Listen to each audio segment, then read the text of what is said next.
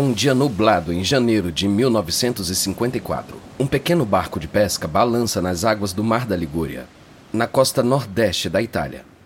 Giovanni Di Marco foi pescador a vida inteira e ele conhece bem essas águas.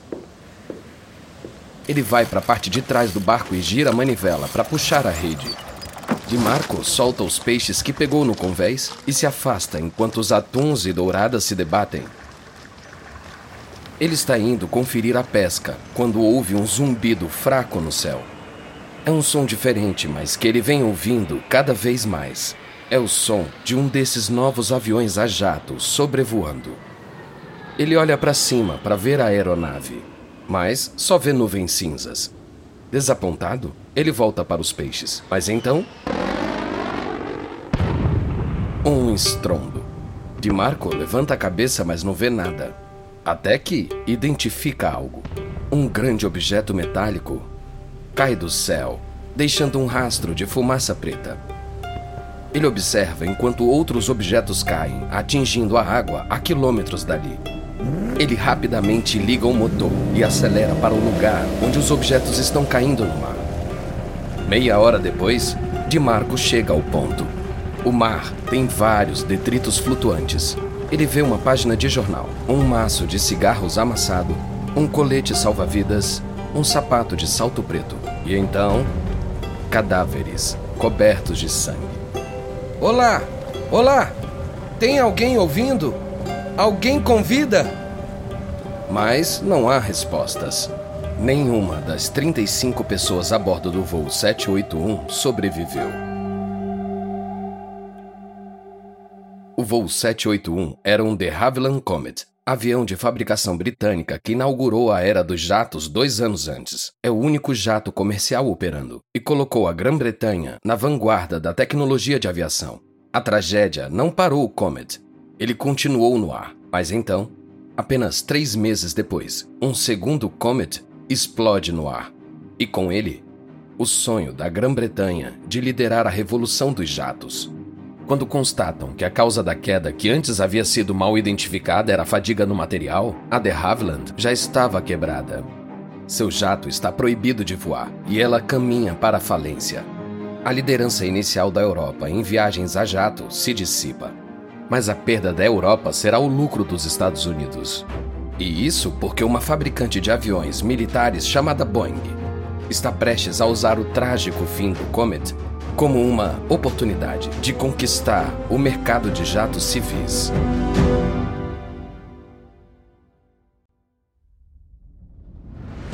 Da Wondery, eu sou Lucas Soledade e esse é o Guerras Comerciais.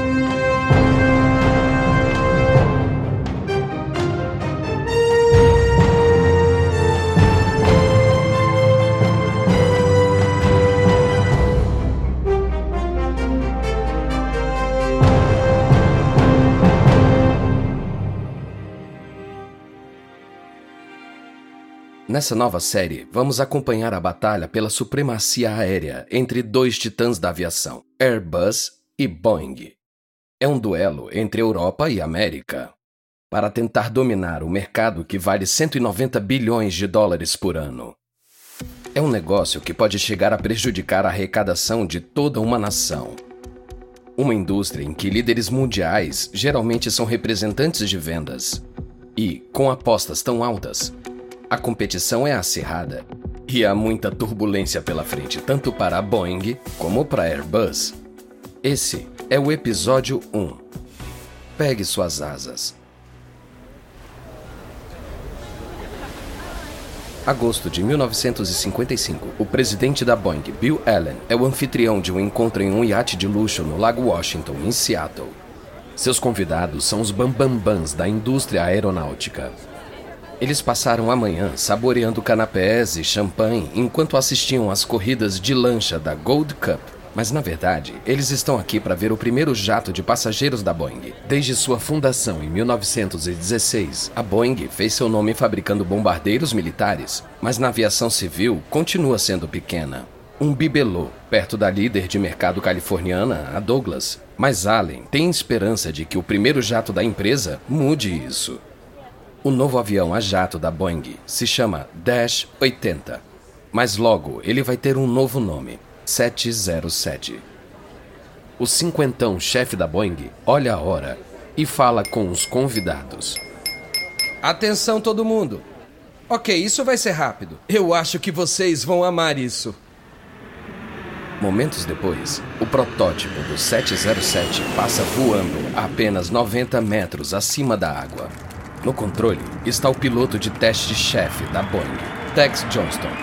Os convidados vão à loucura quando Johnston faz uma manobra com o jato amarelo claro e começa a girar. Conforme o jato gira sua barriga branca brilhante, mostrando à multidão suas curvas elegantes, todos no iate aplaudem. Todos aplaudem, menos Allen, que assiste às façanhas improvisadas de Johnston, gelado de medo. Ele sabe que se Johnston cometer um erro, ele pode chocar com o 707 nos milhares de espectadores da Gold Cup às margens do Lago Washington. Johnston completa o giro do 707 sem problemas e Allen suspira aliviado. Mas então, Johnston dá uma volta com o avião para fazer outro giro. Allen fica pálido. Ele fala pro executivo ao lado dele. Me dá um desses comprimidos pro coração, eu preciso mais do que você. Depois que o 707 voa para longe, os executivos correm para parabenizar Allen. Eles sorriem enquanto eles apertam sua mão e dão tapinhas nas suas costas. Mas só consegue pensar como vai quebrar o pescoço de Johnston. As manobras arriscadas podem ter impressionado os executivos no iate, mas só um deles está disposto de fato a desembolsar o dinheiro necessário. É setembro de 1955 e o fundador da Pan Am está na sede da Boeing em Seattle. Seu nome é Juan Tripp e ele é o homem mais ambicioso dos negócios aéreos. Tripp fundou a Pan Am em 1927 Desde então, ele a transformou em uma das principais operadoras internacionais do mundo. E ao contrário dos seus rivais, o desastre com Comet não diminuiu sua empolgação com os aviões a jato.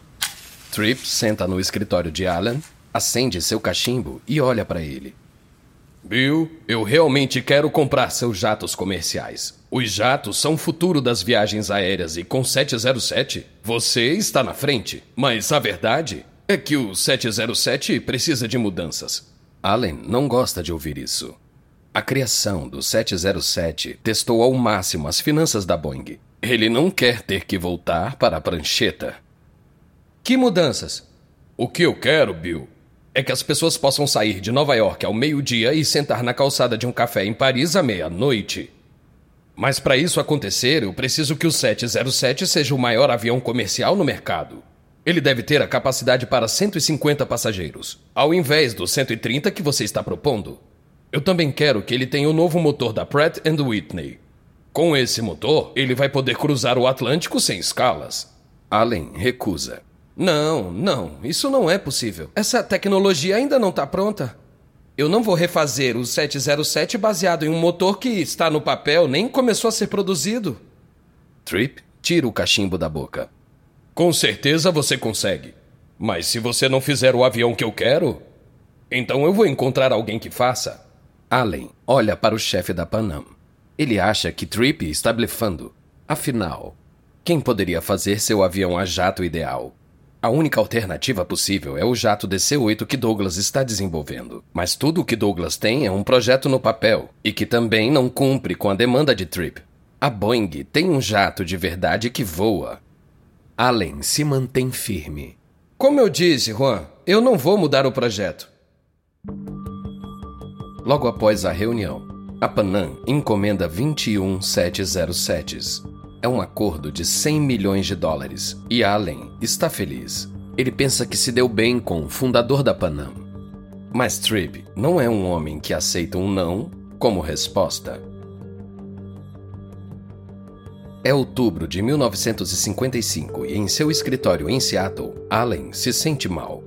Ontem, Tripp anunciou à imprensa que ele não está comprando só os 707s, ele também encomendou 24 jatos comerciais Douglas DC-8. É um movimento que deixa claro para a indústria da aviação que Tripp só comprou os aviões da Boeing caso o DC-8 não cumpra sua promessa.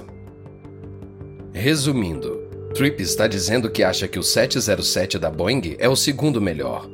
E como a maioria das outras companhias aéreas dos Estados Unidos vai seguir o exemplo da Pan Am, Allen sabe que isso pode condenar o 707 e a Boeing. Allen pega o telefone e liga para Tripp. Oi, Bill. Eu tava esperando sua ligação. É, bom, o negócio é o seguinte. Eu vou fazer as mudanças que você quer, mas em troca você devolve os DC-8. Bill, Bill. Era tudo o que eu queria. Eu sabia que você podia. Em 26 de outubro de 58, o primeiro voo comercial do 707 sai do aeroporto Idlewild de Nova York para Paris. Para marcar a ocasião, a Panam lançou o comercial do seu novo serviço transatlântico sem escalas. This is it. É isso mesmo. O primeiro jato comercial americano que oferece serviço transatlântico econômico. O jato Boeing 707 Nova. Os voos transoceânicos agora são um pulinho. Seis horas mágicas até a Europa. O pedido da Panam pelos 707s é um momento decisivo para a Boeing. Depois de anos como um bibelô da aviação civil, agora ela tem condições de brigar com a Douglas pelo controle dos céus. À medida que a demanda por viagens a jato cresce, a Boeing e a Douglas lançam novos jatos, apertam as margens de lucro para ganhar pedidos de outras companhias e competem para estabelecer o padrão de segurança. Cada empresa se torna mais enxuta e resistente, e elas abocanham a fatia de mercado das fabricantes europeias, que estão desesperadas tentando fazer sua indústria decolar. O relançamento do Comet termina fracassando, batendo o último prego no caixão da britânica de Havilland. A grande esperança da França, o Caravelle, se encontra esmagado pelos gigantes americanos. Até o otimismo em torno do jato supersônico anglo-francês, o Concorde, está evaporando. O projeto do jato de alto nível está atolado em atrasos, custos fora de controle e desentendimentos entre os governos francês e britânico. Em 1965, a indústria de aviação europeia está com dificuldades sobrevivendo da generosidade de companhias estatais e ajudas governamentais. A Europa parece destinada a se tornar consumidora e não produtora de aeronaves. Mais uma vez, o velho mundo antes dominante está sendo deixado para trás por uma América superpotente. Tanto que a Boeing e a Douglas raramente se perguntam o que as empresas europeias estão fazendo atualmente. Mas, sob os radares, a indústria aérea europeia está planejando um retorno. É outubro de 65 e os líderes da indústria de aviação europeia estão reunidos em uma sala de reuniões de um hotel perto do aeroporto Heathrow, em Londres. Ao redor da mesa de reuniões estão representantes de todas as partes da indústria aeroespacial, companhias aéreas estatais como a Air France e a alemã Lufthansa, a fabricante de motores britânica Rolls-Royce, fabricantes de aviões como a Rock Siddeley da Inglaterra e a francesa Sud Aviation. Eles estão todos aqui para debater uma ideia que está flutuando pelo continente nos últimos três anos. Um executivo francês da Sud Aviation começa o debate. Olha, nenhum de nós tem condições de enfrentar sozinho a Boeing ou a Douglas no mercado de jatos. Mas se juntarmos nossos recursos, Podemos construir jato de curta distância para levar passageiros entre cidades europeias. Temos que criar esse Airbus. Um executivo britânico balança a cabeça desesperado. Meu Deus, vocês ainda chamam ele assim? Quem quer voar num ônibus voador? Um alemão ocidental responde: Qual o problema com os ônibus? Ônibus são bons, limpos e pontuais. Bom, confia em mim. Meus colegas ingleses não diriam isso de um ônibus. Irritado, o executivo francês leva a reunião de volta ao assunto. Os executivos discutem sem parar. Cada empresa e país quer um Airbus diferente. Incapazes de chegar a um consenso, eles nomeiam um grupo menor para depurar as ideias e chegar a uma proposta que irá persuadir seus governos a financiar esse Eurojato. Ao longo dos próximos 18 meses, o projeto do Airbus ganha velocidade. Os fabricantes por trás do projeto decidem fabricar um jato bimotor de curta distância para transportar pelo menos 250 passageiros. E isso é suficiente para convencer os governos francês, alemão ocidental e britânico a colocar os 460 milhões de dólares necessários para projetar o Airbus. Para a Alemanha Ocidental, é uma chance de reforçar a indústria de aviação doméstica que não funcionou por anos após a Segunda Guerra. Para a França, é uma forma de resistir à americanização. E para a Grã-Bretanha, é uma oportunidade para encher os bolsos da Rolls-Royce. Ainda assim, os três governos têm expectativas modestas para o projeto. Eles acham que suas companhias estatais vão comprar no máximo 250 Airbuses mas o engenheiro aeroespacial francês que eles nomearam para coordenar o projeto está pensando maior, muito maior. Ele não quer fazer o Airbus só para a Europa. Ele quer que ele chegue à América.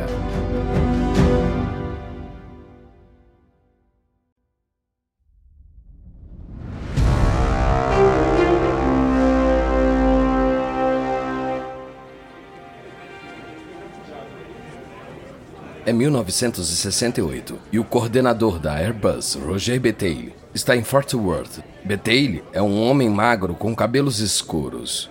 Ele veio aos Estados Unidos visitar o diretor técnico da American Airlines, Frank Coke. Betaille está sentado no escritório de Coke e coloca as cartas na mesa. O projeto do Airbus está muito focado na Europa. Eu quero o Airbus nas companhias americanas também. Então me fala, que tipo de jatos a American Airlines realmente quer? Coke abre a gaveta da sua escrivaninha. Ele tira uma pasta marrom e entrega para Betaille. Isso é o que eu quero. Aí estão as especificações de um jato bimotor que pode transportar 250 pessoas a até 2.500 quilômetros.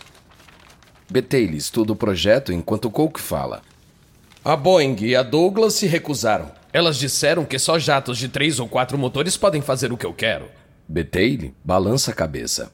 Não tem sentido. É claro que pode ser feito. Por que usar três motores quando podemos fazer o mesmo com dois? Coke bate na mesa. Exato! Exato! Só precisamos de dois motores.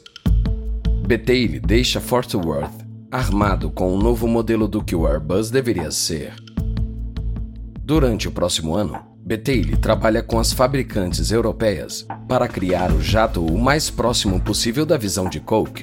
Eles o chamam de A300. Projeto perfeito. O consórcio Airbus pede à Grã-Bretanha, França e Alemanha Ocidental que entreguem o dinheiro necessário para colocar o A300 em produção. Mas o consórcio está prestes a descobrir que nem todos estão dispostos a pagar a sua parte da conta.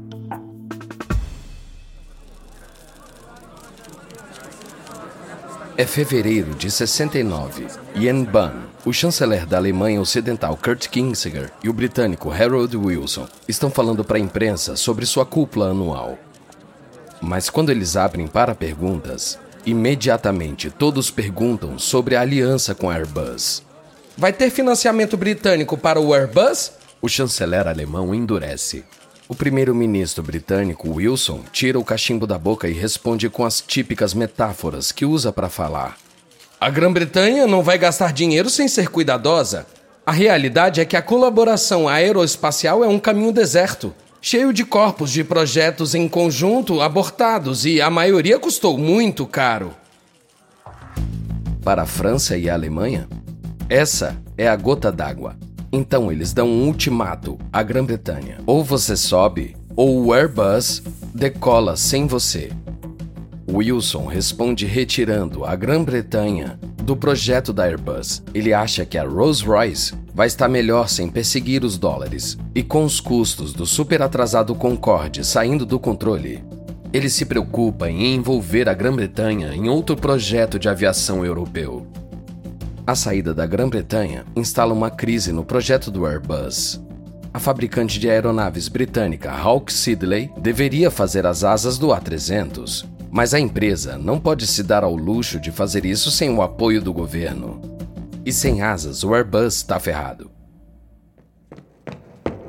Maio de 69, Bonn. Alemanha Ocidental.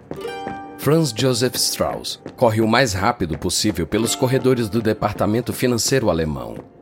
O rotundo político bávaro está em uma missão para salvar a Airbus e o tempo está acabando. Se o futuro da Airbus não for resolvido a tempo para a Paris Air Show no final do mês, o consórcio pode desmoronar. Strauss é uma figura poderosa na política alemã. Ele lidera o terceiro maior partido político do país e agora, esse partido pode perder o poder. Strauss também se vê como o campeão da indústria aeronáutica alemã. Ele acredita que a Airbus é fundamental para o seu futuro. Ele entra no gabinete do ministro da Economia, Karl Schiller, e se joga em uma cadeira com a testa molhada de suor. Schiller espera em silêncio que Strauss diga o que ele pensa. Você precisa intervir e subsidiar a Hawk Sidley. Sem eles, o projeto da Airbus está acabado. Schiller espia Strauss através dos óculos e balança a cabeça. Eu não posso justificar isso. Por que os alemães devem apoiar uma empresa britânica? Ao invés disso, alguém daqui não pode fazer as asas? Strauss seca a testa com um lenço. Não. As asas são a parte mais importante e complicada de qualquer aeronave. Ninguém na Europa tem a experiência da Hawk Sidley. O Airbus precisa deles. Schiller balança a cabeça. Então a França poderia pagar. Eles querem liderar o projeto, não querem? A França se recusou. Eles já estão investindo muito no Concorde. Mas escuta, isso pode ser bom para a Alemanha. Salvar o Airbus vai proteger nossa indústria de aviação. Além disso, investindo mais, vamos estar em pé de igualdade com a França. Schiller parece irredutível. Strauss tenta outra estratégia. Lembra, esse projeto não é só construir uma aeronave. É sobre a unidade europeia. É sobre aproximar nossas nações e deixar o passado para trás. É sobre reconciliação. Chile relaxa. O horror da Segunda Guerra Mundial ainda assombra o continente. O desejo de unir a Europa e acabar com séculos de derramamento de sangue tem um peso sério, mesmo quando há muito dinheiro em jogo. Muito bem. Vou dar um jeito de disponibilizar os fundos. No final daquele mês, no Paris Air Show, Schiller e o ministro do Transporte francês assinam um acordo que fará com que o Airbus saia do papel e se transforme em uma aeronave real.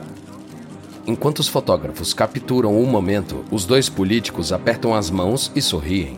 Mas o que eles não sabem é que acabaram de assinar uma declaração de guerra comercial.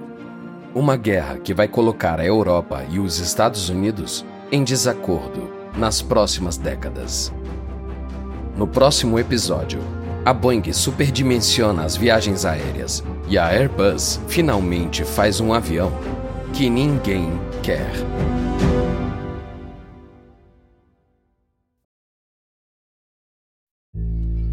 Da Wondery. Esse é o Guerras Comerciais. E uma nota rápida das conversas que você ouviu a gente não sabe exatamente o que foi dito, mas esses diálogos são baseados nas nossas melhores pesquisas. Essa série de guerras comerciais foi apresentada originalmente por David Brown. O apresentador dessa versão é Lucas Soledade. Tristan Donovan escreveu essa história. Karen Lowe é nossa produtora sênior e editora. Produzido por Emily Frost. Design de som original de Kelly Randall.